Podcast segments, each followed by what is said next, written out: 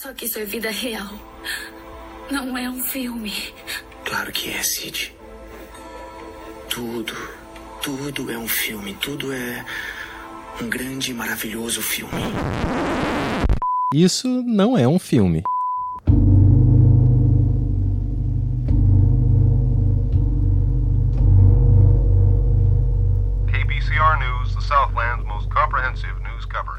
Olá, meu nome é Maria da Ramos, sou roteirista pesquisadora e tô pensando muito sobre essa linha entre realidade e ficção, assim, nesse episódio. Acho que tá meio nisso.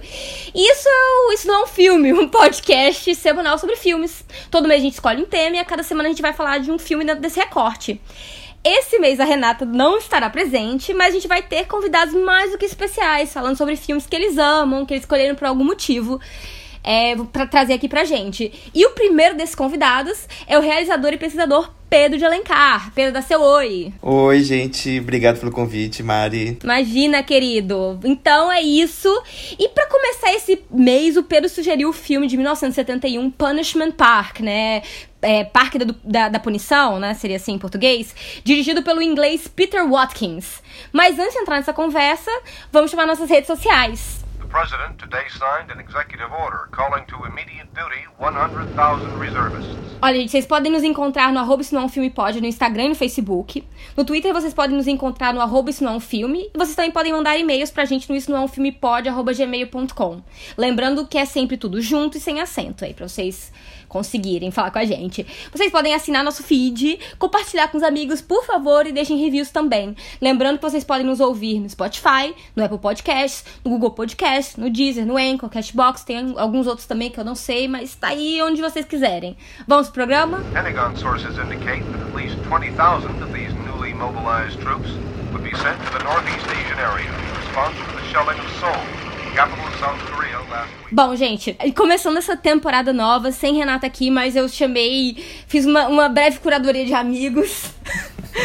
Pessoas que eu adoro, que, que conversam, que falam sobre filmes muito variados e que eu achei que seria interessante ao invés de talvez eu ficar um mês falando sozinha aqui com vocês, trazer coisas mais inesperadas, né? Pessoas que com até com referências novas. Então, esse mês vai ser sobre isso, um mês, talvez um pouco mais de um mês. Vamos ver aí quando a Renata se livra de das coisas do mestrado dela.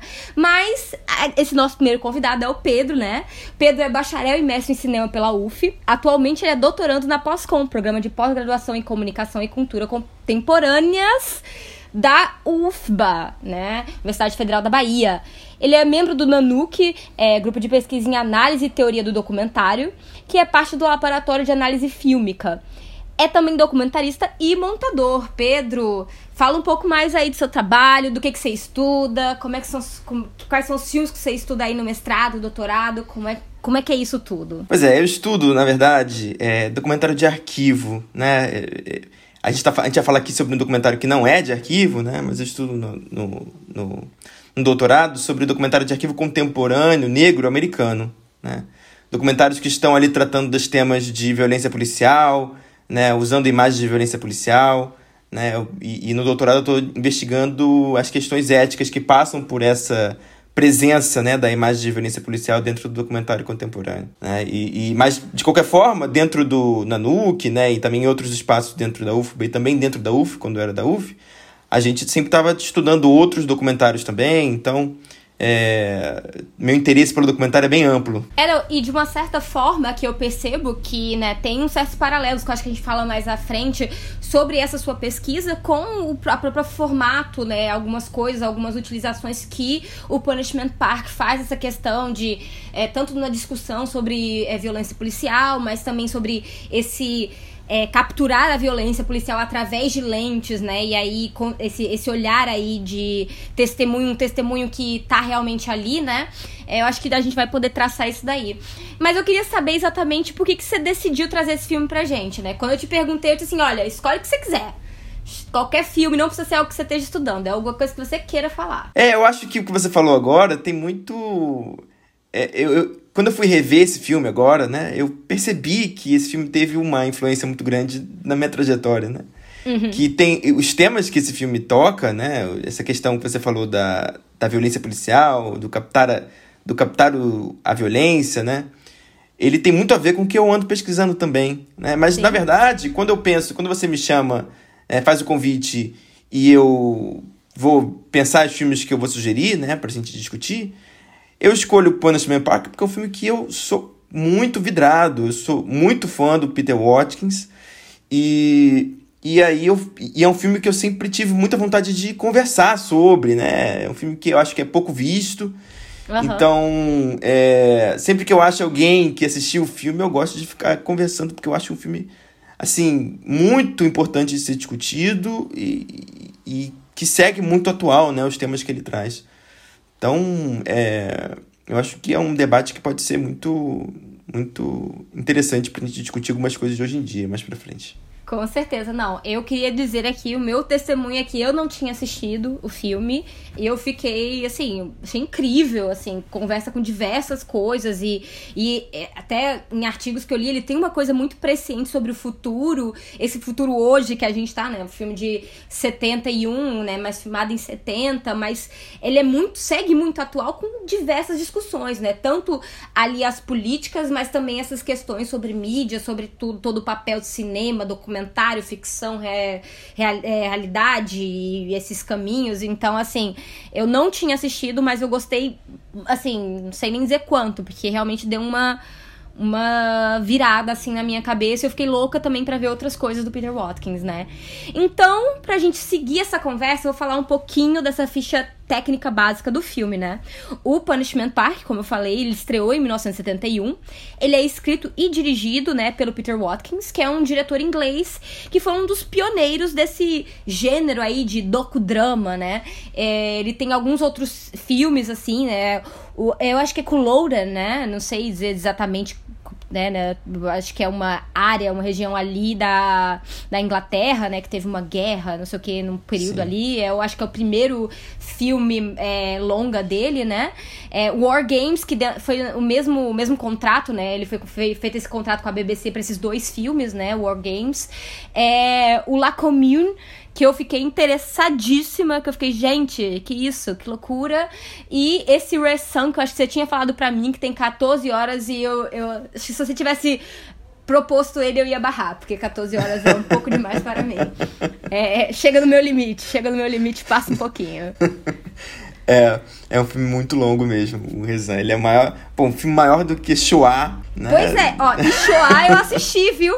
E Shoah eu assisti. Eu assisti como série, fazendo aquelas, aqueles cortezinhos, assisti um pouco aqui, um pouco ali, mas eu assisti Shoah. Agora, 14 horas talvez seja um pouco demais pra mim. Quem sabe? Vamos aí, vamos botar aí num, num, num futuro. Nada é impossível. Mas fala um pouco mais aí pra gente so- sobre o Peter Watkins, o que que você conhece, o que você gosta dele. Você tava falando de, de Rezan, eu, por, que, que, eu, por que, que eu falei, mencionei esse filme pra você? Porque a minha, eu tive uma orientadora no TCC, na faculdade, que ela meio que barrou, ou então quase barrou o Rezan, porque eu ia fazer um TCC sobre esse filme. Imagina, você orientar o aluno um filme de 14 horas. Nossa, tadinha. Eu acho que ela deu graças a Deus quando eu desisti e resolvi fazer o TCC sobre outra coisa. Ai, gente. Porque eu tava numa. Eu tava muito pirado na filmografia do Peter Watkins e eu vi esse filme que era um filme que não era muito discutido. Né? E Eu queria falar sobre ele, mas eu acabei desistindo também, porque imagina, eu ficar vendo esse filme 14 horas várias vezes seguidas pra escrever sobre ele. nossa. Mas enfim, é. eu jamais ia sugerir esse filme aqui. Mas enfim, sugiro que as pessoas assistam, que é um filme que eu, eu, gosto, eu gosto muito, né? Bom, a carreira do, do Watkins, é, eu acho que ela é muito interessante, assim, ela tem alguns momentos, né? É, ela é interessante por quê? Porque ela é muito preocupada, né? Ele, ele traz muitas preocupações, né? Genuínas ali do final da década de 60 e início da década de... oit- de início, final da década de 60 e início da década de 70, né? Preocupações com, é, com guerra nuclear, preocupações com os efeitos é, no meio ambiente dos testes nucleares, preocupações com a ascensão do fascismo, é, com perseguição política, com o papel da mídia no meio disso tudo. Então, é, ele era um cineasta, é ainda, né? Ele está vivo, recluso. Se não me engano, ele mora na França. Ele muito tempo, muitos anos que ele não aparece. É, e também não é um cineasta muito valorizado, digamos assim, pela academia, né? Para ter convites para ele voltar, né? Enfim. É, E aí ele tem essas preocupações no momento em que não era muito bem é, vindo esse tipo de debate dentro de, do cinema.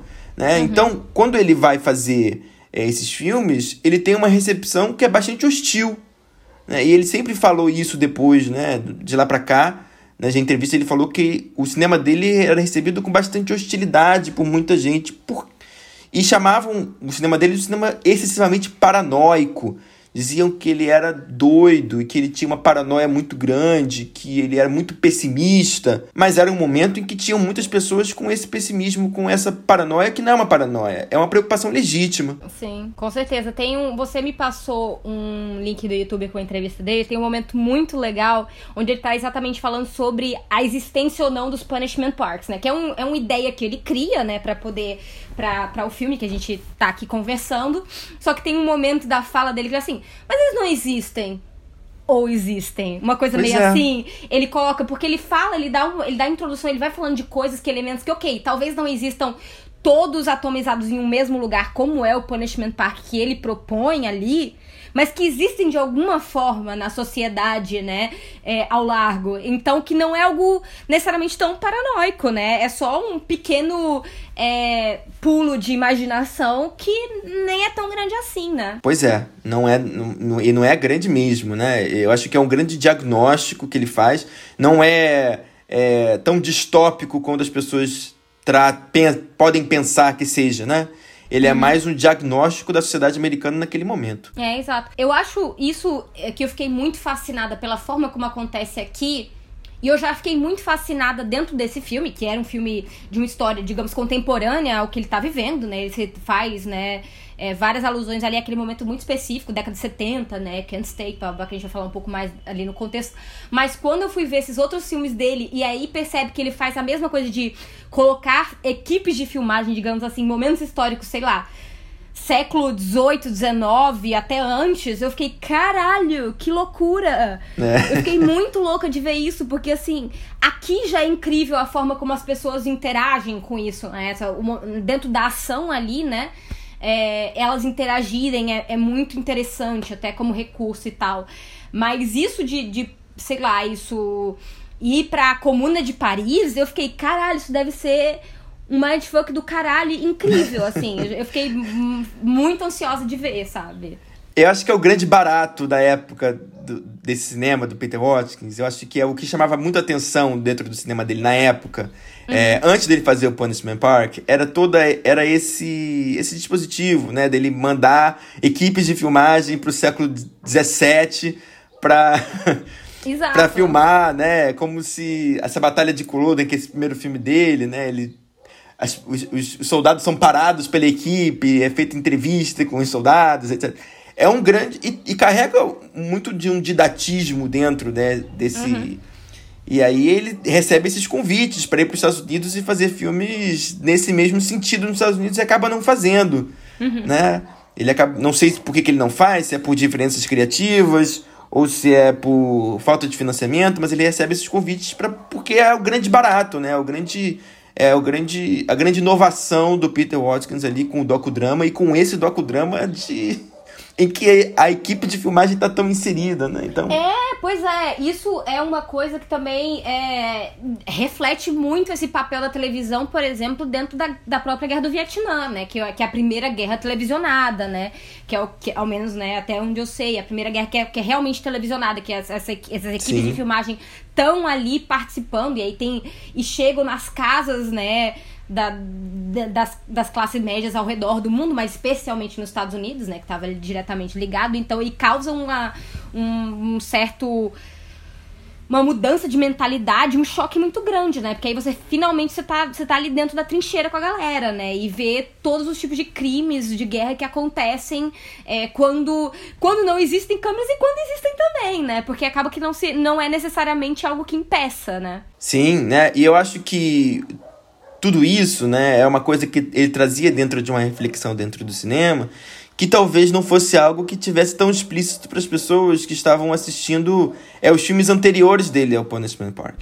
Uhum, né? Porque como ele, como o Punishment Park é esse primeiro filme dele que recebe realmente uma, na verdade ele já tinha tido uma recepção bem é, hostil com o, o The War Game, né? Que é um filme que ele vai fazer como se é, tivesse acontecido um ataque nuclear né, na Inglaterra, né? E ele faz esse, esse filme, um documentário sobre esse ataque, e as pessoas, quando assistem, ficam assustadas porque é muito real a forma como ele retrata.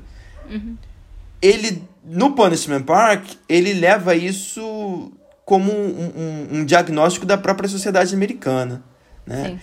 E do papel da mídia dentro da sociedade. Então ele traz um... Ele, ele começa ali, no The War Game em Punishment Park, a fazer umas alfinetadas mais é, contundentes que talvez não tivessem na cabeça das pessoas que pensavam em financiar os filmes deles antes.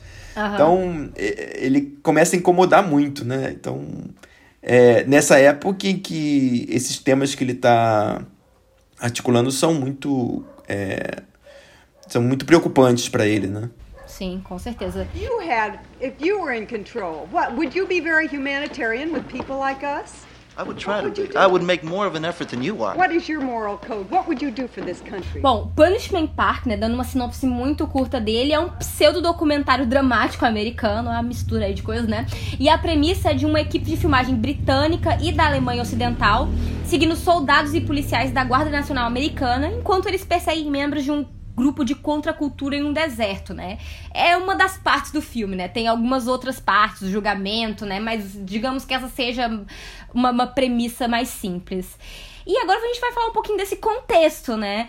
Pedro, você quer começar a falar sobre isso? Tem algumas coisas a falar e a gente vê aqui tudo, né? É, eu acho que o, o, o Watkins, ele, ele ajuda a gente bastante, depois quando ele fala sobre o filme, pra, pra gente entender um pouco sobre é, como surge isso, né? O filme ele é feito durante a Guerra do Vietnã, né? E durante a Guerra do Vietnã acontecem movimentos é, nos Estados Unidos contrários à guerra, né? E um desses movimentos é organizado, né? Chama que eles acabam chamando de MOB, né? The MOB, né? Que é um movimento de vários grupos que se juntam para poder fazer é, protestos contra a guerra do Vietnã.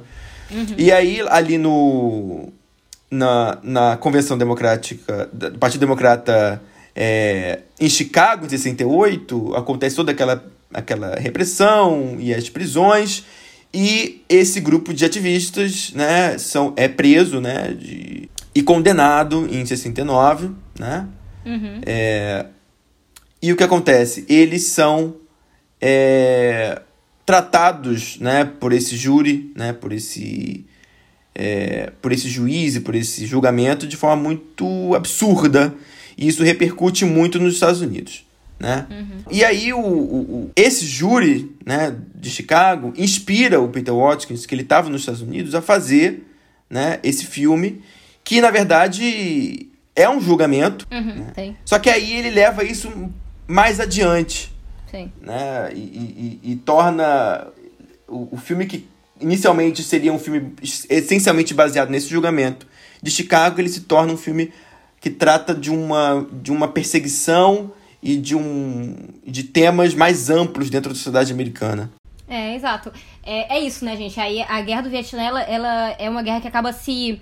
Ela começa ali em 55, né? Mas aí ao longo da década de 60 ela se agrava muito mais. Isso durante os governos democráticos, democratas ali do. é, Aí, do Kennedy, aí depois quando ele é assassinado, do Lyndon Johnson, né? Isso, acho que é, que é o. Lyndon Johnson, posteriormente, até essa galera é, que é, né, que vai pra Chicago ali, pra essa convenção democrata, eles estão querendo ser contra essa, é, uma, uma possível reeleição do, do Lyndon Johnson, e até tem a questão deles colocarem um porco como candidato à presidência, né? Então ficarem chamados também como, é, acho que é pigs, até assim, tipo, seria um partido quase assim, entre os hippies. E aí toda essa galera que tava ali, né? O set de Chicago, que tem esse. Até foi é, dramatizado, e aí, como realmente um filme. É, um filme de ficção. é, que agora eu esqueci o nome dele, do diretor, mas bom, ano passado, Netflix, coisa assim. É, Aaron Sorkin. E ficou conhecido. É, do Aaron Sorkin, exatamente, filme mais ou menos, mas tá ali. É. É, é, mas é isso, assim, e tem esse julgamento, né? E aí eles são presos ali em 68. O Nixon é eleito em 68, né? Então é isso. É, mal, as, bom, assim, não sei nem dizer bom, mal, assim, também porque é, é isso. Quando acho que o Kennedy morre, tinham 16 mil soldados americanos no Vietnã. Quando o Lyndon Johnson ali por 68, e que eles fazem esses protestos aí nessa, na convenção, já tem 500 mil soldados americanos. Hum, e o Nixon se elege dizendo que ele vai acabar com a guerra. Só que aí ele novamente não só acaba, mas ainda recrudesce mais o, o, todo esse sistema de guerra e também começa a fazer a questão dos drafts, né, de, de seleção meio meio imposta, né? Que também é um problema que tá no filme, né? Falado sobre uma das questões de algumas pessoas que estão sendo ali julgadas, não é nem necessariamente uma. É, o, o que eu consideraria, tipo assim, atos de qualquer forma antidemocrática, é simplesmente o fato de que. De tá fugindo do draft, né? Assim Sim. que, ok, é, é, dentro desse momento de guerra seria considerado realmente um crime, mas é algo muito pesado, né, para uma juventude toda que tá ali. E é isso. Também com esse recrudescimento, recrudescem-se também essas, é, essas campanhas de, em universidades sobre quanto a essas questões e movimentos, marchas entre universidades. E aí em 70 acontece, acho que é maio de 70, acontece o caso de Kent State, né? Que é a primeira vez que um aluno universitário americano foi assassinado dentro de um, dentro de um campus universitário, né? Sim. E pela guarda, exa exatamente pela essa mesma é, guarda nacional, né? É, é, ali dentro do campus. Eles estavam só fazendo uma demonstração, eram 300 pessoas e os caras atiraram, sei lá quantos rounds de, de, de, de balas, mataram quatro pessoas, feriram mais nove, uma pessoa ficou paraplégica, sabe? Uma coisa bizarra. São imagens muito icônicas também é, dentro desse imaginário. E pelo que eu me lembro, o Watkins fala que isso também é um dos motivos, né? Ele, tava, ele já tinha desistido de fazer o filme sobre o, o, o julgamento do Sete de Chicago, né? Ele já estava indo Sim. embora dos Estados Unidos, aí aconteceu isso, né? Sim, e aí é, um, é, um, é algo que faz com que. Porque na verdade ele tinha ido para os Estados Unidos para fazer é, uma série de filmes contratado por uma televisão é, Uhum. que tinha gostado muito do que ele tinha feito com esses docudramas históricos. Ele acaba não fazendo e ele ir embora. Só que nesse momento em que ele está Uhum. nos Estados Unidos, está acontecendo todas essas coisas, toda esse, esse- essa ascensão dessa perseguição política, né? toda, essa, toda essa repressão, né? toda esse, esse, essa turbulência política nos Estados Unidos. E aí acontece o massacre de Kent State, e ele fala, não, né, tem alguma coisa aqui, né? E aí ele surge com essa ideia de fazer o Punishment Park, consegue fazer o, consegue o financiamento e vai lá pro deserto do sul da Califórnia, no meio do nada, fazer esse, e- essa assim, pra mim é um, é um é um momento de genialidade, assim, Sim. de, de captar, né, naquele momento, né, ele vai no ano seguinte, né, um momento muito grande, assim, de, de, de capacidade de, de condensar tudo o que estava acontecendo dentro desse filme, né? É, não, isso é muito, in- isso é muito in- incrível mesmo, assim, porque assim, você fala. É, é, na realidade é o mesmo ano, né? Assim, ma- entre maio e, maio e agosto, né? Em agosto Verdade. começa a filmar. Então, assim, tipo, é o quê? Cinco meses? Nem isso, sei lá, sabe? Tipo, é muito pouco tempo ele conseguir e aí levantar a produção, né? A gente que, que trabalha com isso, a gente sabe que levantar o. E assim, acho que tem um pouco também desse, desse espírito dele mesmo, de como ele lida com essas coisas, apesar de ser não um documentário, mas um docudrama e ter, acho que, é, digamos assim, uma dificuldades específicas a- ao, ao gênero, né? Assim, não é, não é, digamos assim, e eu falando que documentário é fácil, porque documentário não é fácil, gente. Coloque 500 mil aspas. Mas eu acho que tem uma certa, é, uma certa compreensão de uma, uma coisa de momento de documentário, de realmente pegar câmeras e ir para o espaço não sei o quê. E ele trabalha um pouco com isso, mas ao mesmo tempo ele tá criando, né? Então ele, ele chega lá com um roteiro, né? Ele chega com um roteiro. E aí depois o que ele faz com esse roteiro e como ele trata isso é, com as pessoas que ele chama pra fazerem isso, assim, é, é todo um processo muito incrível, né? É, e ele chega com esse roteiro, mas eu acho que ele também chega, sobretudo, com, uma, com um grupo de pessoas é, em muita sintonia e com muita vontade de expressar né, esse, as angústias e as preocupações, né? É, não, é, não é apenas a visão dele, né? Eu acho que essa é uma coisa tão muito inaugural dentro da carreira do Watkins, né? Que ele não tem. Ele não é a única pessoa que tem um controle sobre aquele processo. Né? É um filme muito improvisado e é um filme muito feito em colaboração com não só com os atores, mas também com a equipe técnica.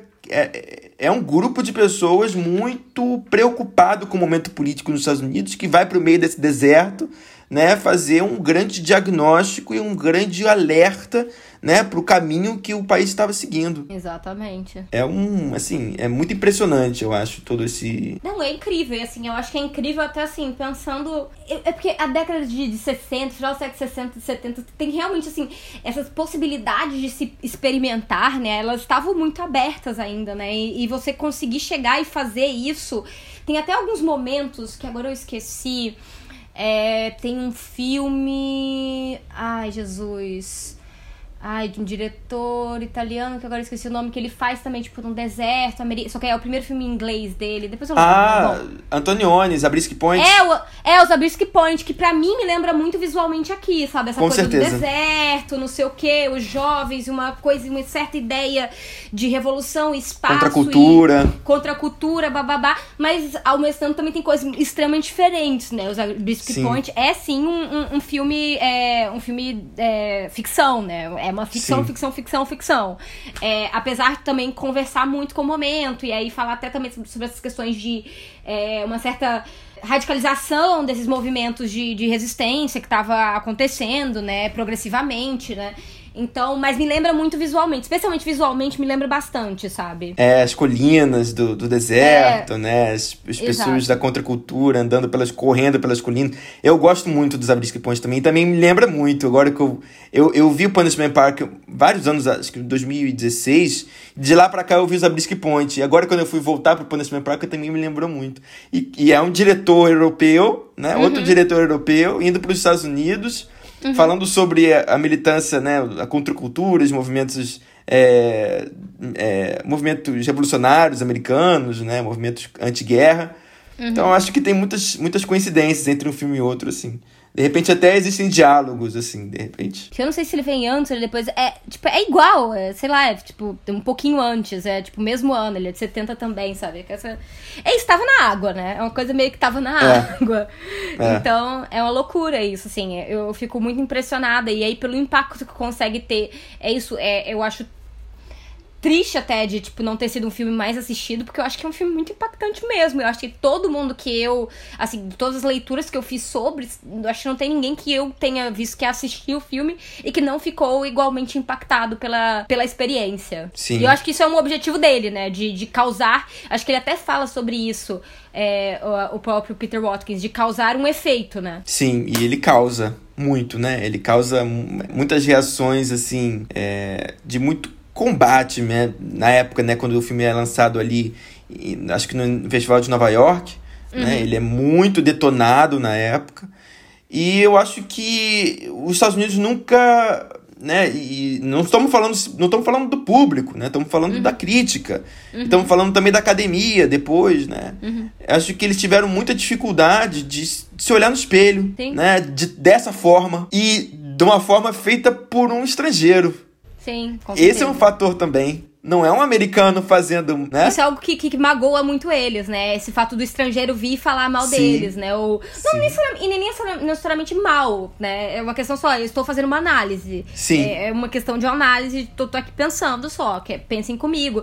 E como você fala, realmente, eles nem permitem que o filme chegue ao público, né? Sim. Porque o filme não consegue distribuição, pelo que o próprio Watkins fala, ele fica quatro dias numa sala de cinema X no centro de Nova York. Essa é a estreia que o filme tem. É, ele é banido de diversas formas em diversos lugares por muito tempo.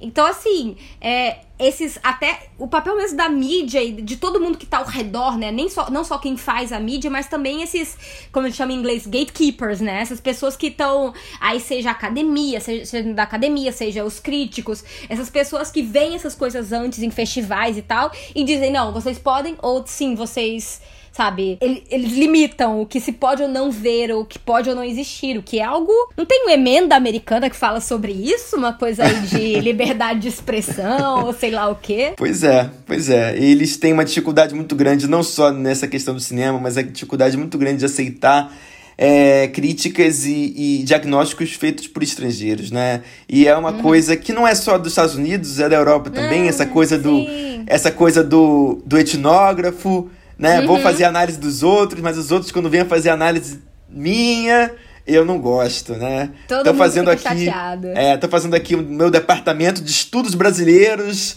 na universidade, não sei aonde, nos Estados Unidos. Mas se o Brasil fizer um departamento de estudos americanos e começar a meter o pau nos Estados Unidos, aí é outra Nossa. história. Nossa. Então, é um problema que eles sempre tiveram. E não é só a galera conservadora, não, viu? Não, com certeza. At another time, the honorable thing or the right thing to do might be to be a policeman or to be president. Right now, I think the honorable thing to do is to be a criminal. Falar um pouquinho mais sobre o filme, sobre tudo como ele fala, essa questão de linguagem, todas essas utilizações, né? O filme captura esses três dias da perspectiva de dois grupos corretivos, né? Tem o que é o que ele coloca, né? O grupo 368 que chega pra um tribunal, né? Que não é um julgamento de forma nenhuma, porque eles são. é, eles têm até direito a, digamos assim, um advogado, mas o advogado é impedido de falar, quase sempre. Ele. Todas as moções que ele faz são negadas. Então, assim, não é de, de forma alguma um real, um real julgamento, é realmente um tribunal, algo muito mais de cartas marcadas, né? E um outro grupo que é o, o, o 637, né? 637, que já passou pelo mesmo processo de, é, de tribunal e agora está sendo preparado para entrar no parque. Então eles escolheram, né, como punição, porque essa ideia é você pode ir para a cadeia, que supostamente também dentro da premissa do filme as cadeias estão superlotadas, o que não é uma premissa falsa, é uma verdade. Você sabe que a população carcerária americana e boa parte do mundo também é enorme, né? É, e aí existe essa, essa ideia de você escolhe sua punição. Você pode passar três dias no Punishment Park e possivelmente se safar. Mas é um caminho bizarro quando ele vai explicando 53 milhas no meio do deserto. Diz que tem água, mas não tem. E você tem três dias pra completar até chegar na bandeira americana. É, um pegue bandeira onde a sua vida e a sua liberdade é o. É, realmente é um jogo bem É. pesado, né? E é isso. E uma unidade B, né, que fica. Então a gente segue esses dois grupos, né, corretivos. E uma unidade B do filme que fica com a equipe de aplicação da lei, né? Que são esses guardas nacionais que usam o parque pra treinamento.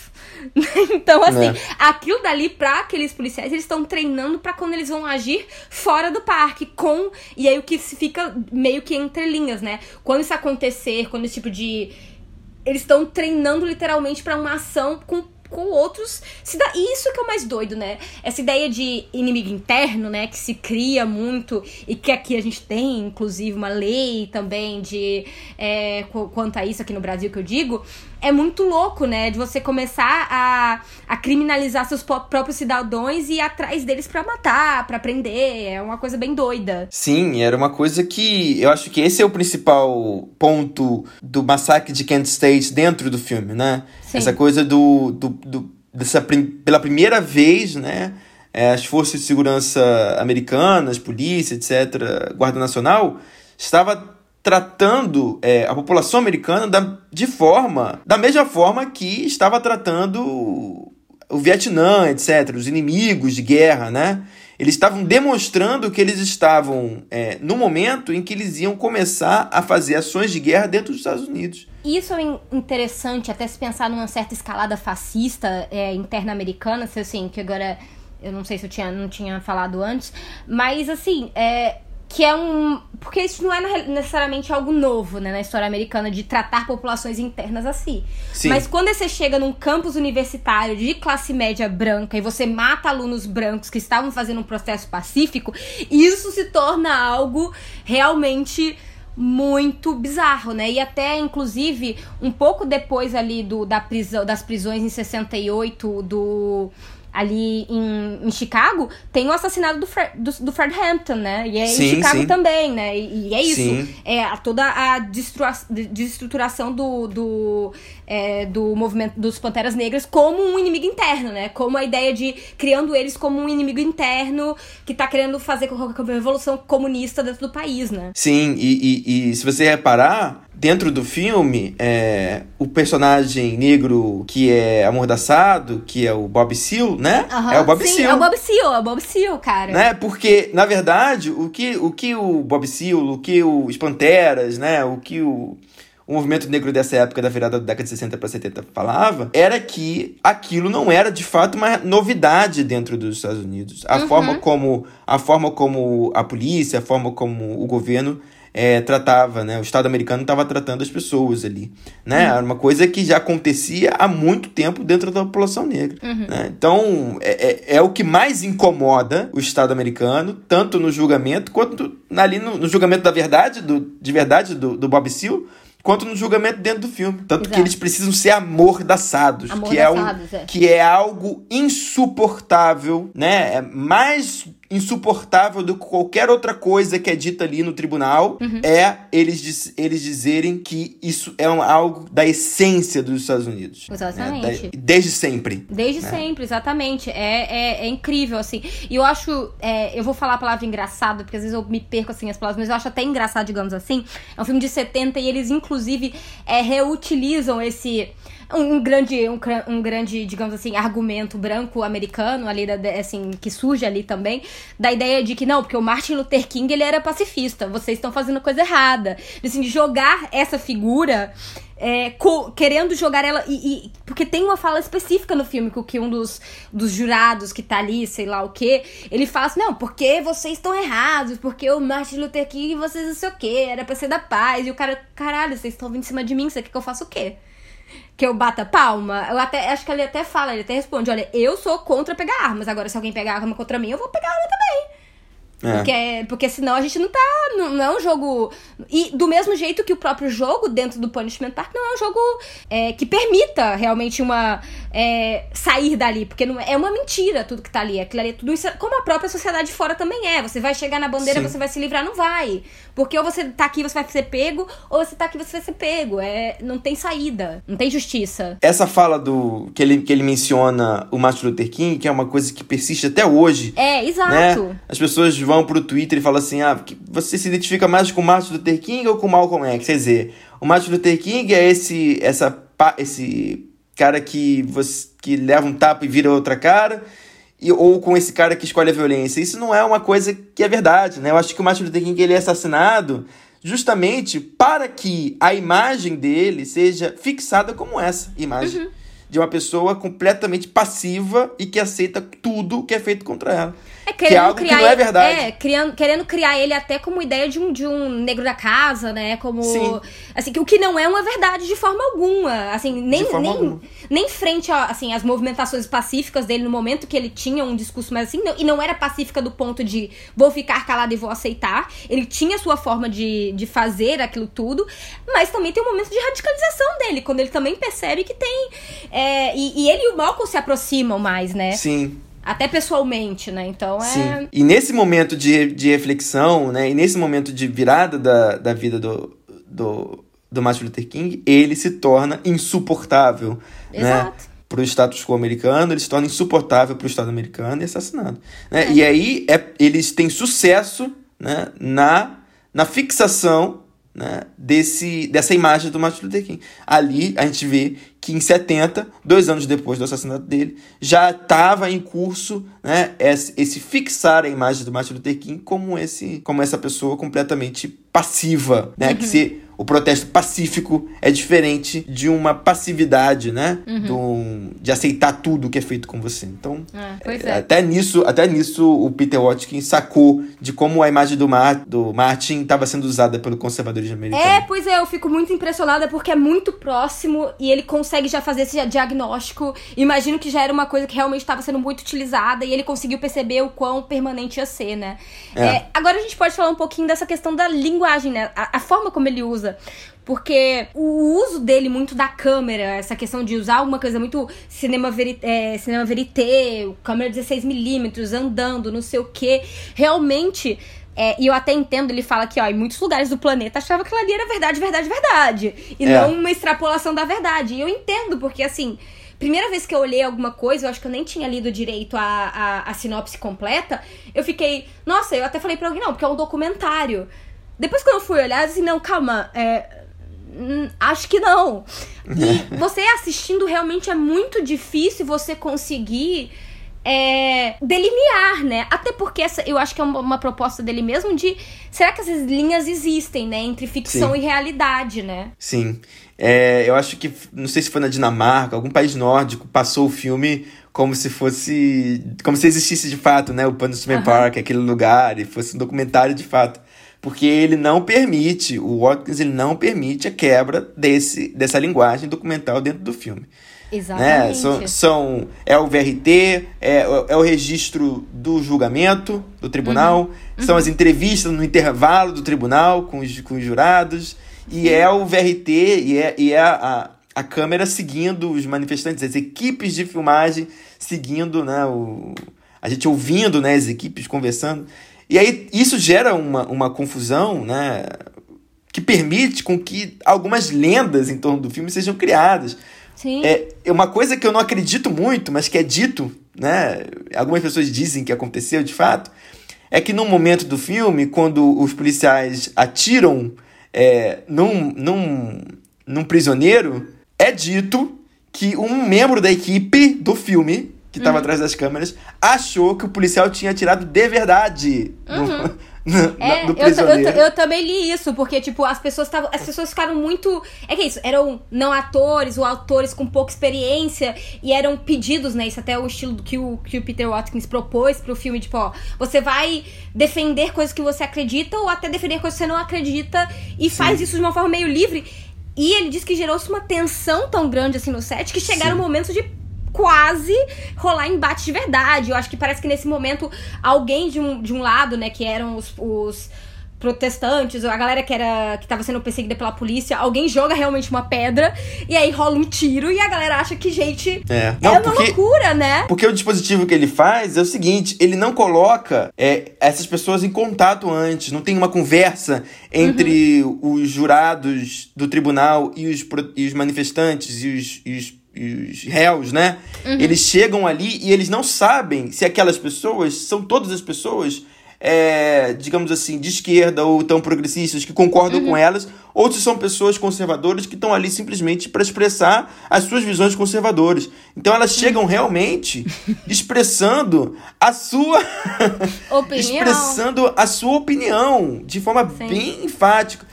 E os policiais são interpretados por pessoas que já foram policiais uhum. ou, e outras pessoas que não foram policiais.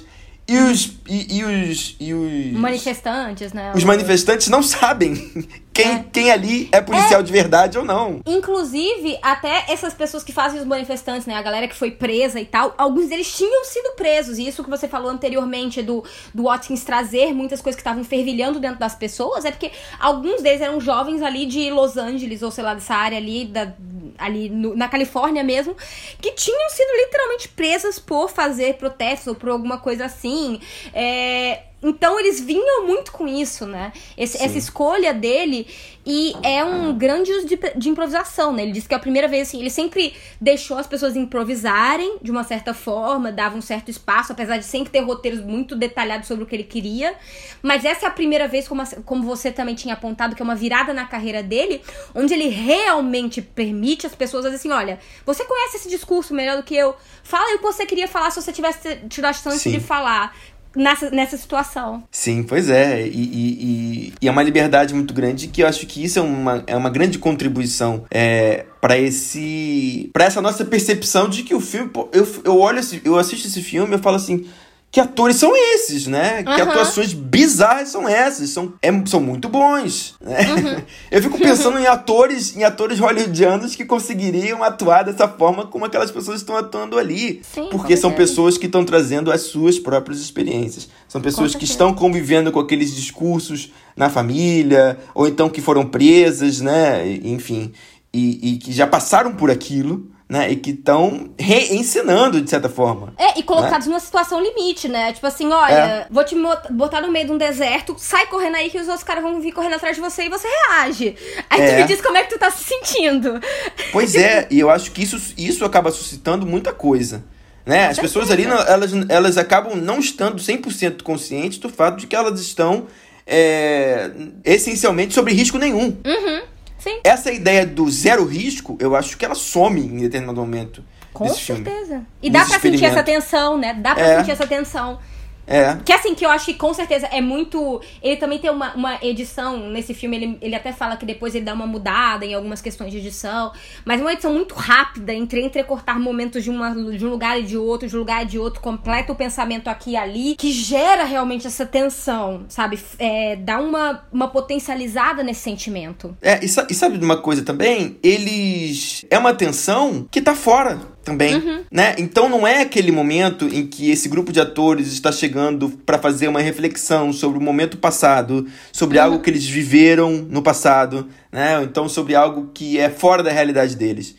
É algo muito urgente pra todo mundo ali, né? Então isso acaba sangue fervendo, né? E, e- e eu acho que tudo isso é uma grande contribuição pra essa para esse filme que traz esse essa aura muito realista mesmo, né? Sim, é, com certeza. é muito surpreendente. Uh, I believe in this, and it's simple and quite plain. That when fired upon, I believe in firing back. Uma coisa específica que eu. que de cara me.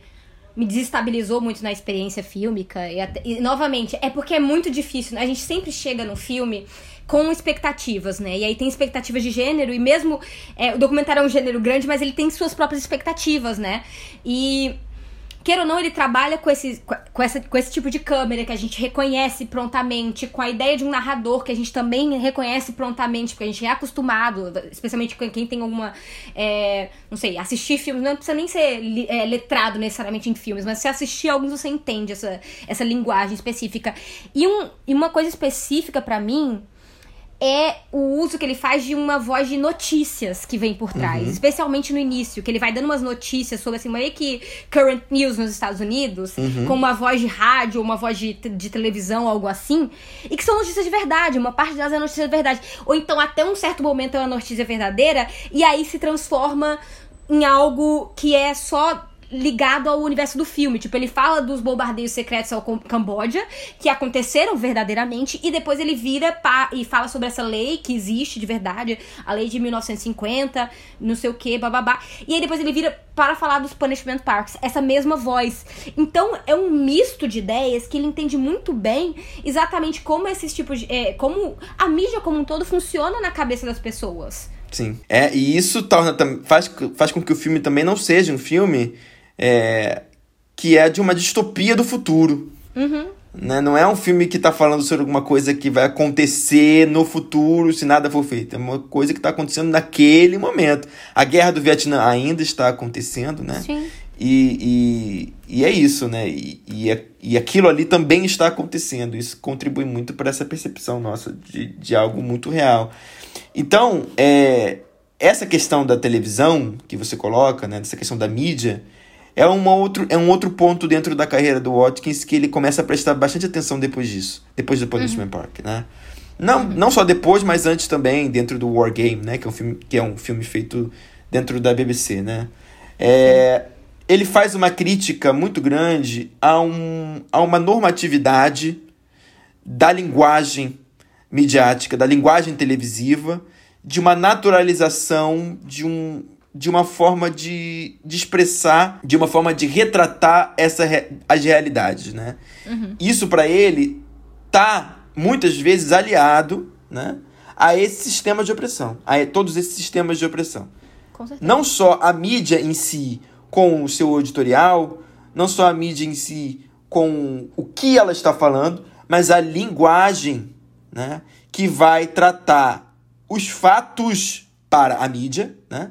O que são os fatos para a mídia, como algo essencialmente real. Sim. Essa é um ponto, esse é um ponto que ele leva à extrema consequência no naquele filme de 14 horas que eu falei, Aham. o Rezan, em determinado momento ele cita um livro chamado Não sei quantos argumentos para o fim da televisão.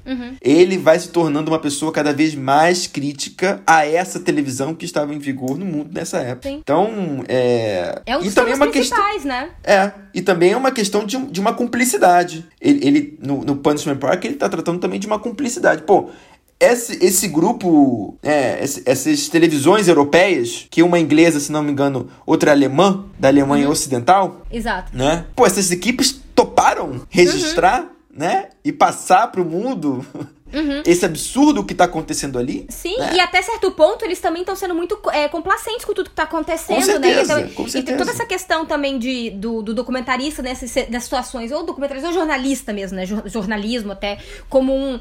Como um olhar factual e que não interfere na realidade, tipo, a galera sofrendo no meio do deserto e eles não fazem nada. Tipo assim, Pois olha, é. aqui. Então tem todas essas questões aí envolvidas. Especialmente, eu acho que. E eu acho que esses.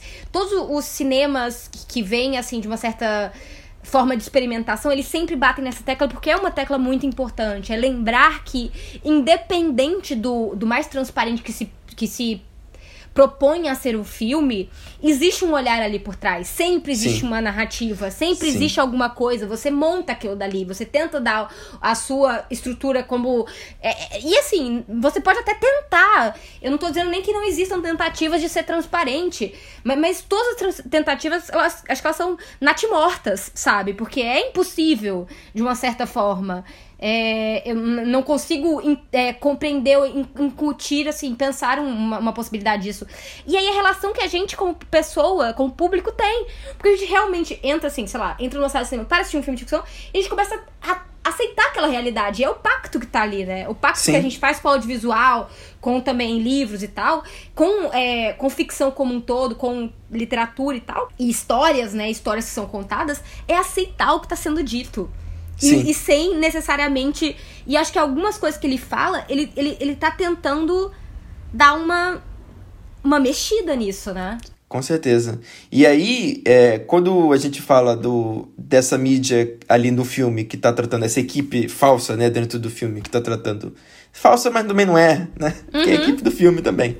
Mas que, trata, que tá tratando todo esse experimento, ou todo esse, esse esquema, né, do Punishment Park de forma tão natural, né? Ela só vai se chocar com o que tá acontecendo quando esse experimento absurdo é, é, subvertido ou ele é, é, revelado como uma grande enganação, Como né? Que é no momento em, que é, que é, é uma mentira, que é no momento em que a polícia vai e, e começa a atirar nas pessoas, né? Rompendo o pacto que tinha sido feito, né? É, e as pessoas, em que as pessoas tentam se entregar, né? Efici assim, efetivamente obedecendo 100%, e aí você percebe que em momento nenhum existia a possibilidade daquelas pessoas saírem do Punishment Park. O Punishment Park é um campo de concentração, é um campo Sim. de morte. E o que, que eu acho, o que, que eu acho que ele tá querendo dizer com isso, né? Quando ele fala, quando ele apresenta as equipes de televisão se chocando e gritando para que aquilo pare, né? Em determinado momento do filme.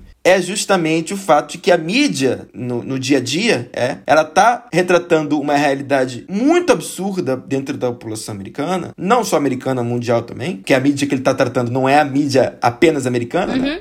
São os sim. ingleses e os alemães. E aí ela escolhe alguns momentos, né? De rompimento, alguns momentos extremos, como por exemplo a violência policial, Uhum. pra falar: ah, não, isso daqui é inaceitável. Mas todo o resto é aceitável. Sim. Pô, e eu acho todo o resto é aceitável? Só isso que não é aceitável? Sim, e eu acho que ao mesmo tempo a nossa relação com a mídia, né, e, e esse momento histórico específico da década de 70, Guerra do Vietnã e tal, eles vão recrudescendo a gente. Então o ponto de choque se torna cada vez Sim. mais, ma- sabe, mais violento, porque você já tá acostumado a ver uma violência, agora a outra fica tá mais de boa. Então você vai se acostumando com um nível de violência cada vez maior, né? Então acho que também tem esse papel e tudo. Acho que é, a gente pode falar, a gente pode pular um pouco, porque a gente já falou um pouco sobre a questão do Estado americano, justiça, blá, estatuto de verdade e tal. Agora, eu acho que pros paralelos específicos com a sua pesquisa, que eu acho muito bons, com essa questão do, do a câmera como uma testemunha desses atos violentos, eu acho que seria um, um momento interessante pra gente até dar uma fechada aqui. É, eu acho que esse, isso que eu falei ainda agora me colocou pra pensar. Na verdade, eu tô pensando isso nesse momento, né? Essa questão é, do Watkins ter chamado a atenção pra esse fato da violência, que é uma violência explícita do tiro, da morte, como sendo a única violência passível, né? De chamar a atenção e chocar a mídia, né? E, e, e o Estado, né? A minha pesquisa, ela gira muito em torno disso. Muito em torno de como a violência policial, ela é, ela é tratada é, pela mídia americana como, como se fosse o único ponto né, insuportável né, na relação entre sociedade e Estado. Todos os outros pontos é possível algum tipo de, é, de acordo, algum tipo de, né, de passabilidade, mas a violência policial não. A violência policial é demais. Aí já é demais. É, né? especificamente quando ela é capturada, né, Pedro? Eu fico pensando Sim. exatamente com o recrudescimento dessa, desse, dessa movimentação ao, ao, ao ponto de que a gente tem né, esses aparelhos em mão, e a gente consegue capturar essas coisas, e até, por exemplo, sei lá, polícias que vão sair com, com sei lá, cap capacete de filmagem 24 horas pra poder pegar tudo e blá, e isso se torna um certo. Mas o Watkins também tem aquele momento final que um dos, um dos, dos policiais que tá ali, né, da Guarda Nacional que tá ali, ele fala, pô, pode me gravar. Foda-se, eu não tô ligando, não tô ligando. Tô- o que eu tô fazendo aqui é. Até porque ele, ele tá certo de uma certa forma quando ele fala: eu tô aqui fazendo a justiça do país, não- eu não tô fazendo nada ilegal. Me, me mandaram aqui pra fazer isso, então pode fazer. E eu tenho certeza que eu tô certo no que eu tô fazendo. Pois é, isso acontece muito hoje em dia. Tem um vídeo que não, que não circulou muito nos Estados Unidos de uma abordagem policial é, que de um carro, né? Um homem negro tá dentro de um carro dirigindo e o policial aborda ele e ele começa a filmar o policial. E aí o policial agarra ele pelo pescoço e ele fala assim: Eu tô filmando. Aí o policial olha pra câmera e fala assim: é, Watch the show, folks. Tipo, olhem o show. Caralho, tipo, é. ele está simplesmente. é, ele ele não, não liga mais pro fato Uhum. de ser filmado, porque não só ele sabe da impunidade que vai vir, Exato. como ele sabe que ele é parte, né, de um sistema que é feito essencialmente para isso, Sim, com certeza. né? O objetivo do sistema americano judicial é a perseguição a pessoas negras, a pessoas latinas, a pessoas pobres, né? Sim. Não só não só americano, mas brasileiro também. Então o policial ele não sente mais vergonha e também não sentia em 1970. Sim, até porque moralmente ele tá seguindo a, a, ma- a maioria não silenciosa, né? Porque até eu acho que é engraçado que no filme tem uma, uma mulher que é a personagem dela dentro do julgamento, né? Julgamento no tribunal, que ela é uma dona de casa e é representante da Silent Majority, né? Que é um movimento. Sim. E que eles não são, não são silenciosos de, de forma alguma.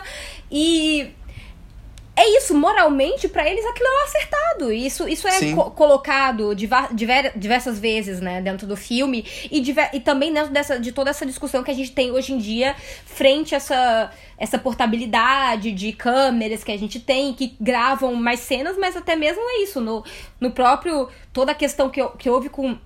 Desculpa, com o George Floyd, todos os outros casos que também foram gravados, gente, 92.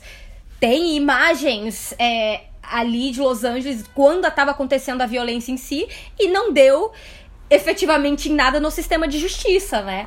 É, Pois é. O, o, o Derek Chauvin, o policial que assassinou o George Floyd, ele é o primeiro grande. É a primeiro, primeira vez em que um grande caso assim, de repercussão é, do, da violência policial americana resulta em uma condenação.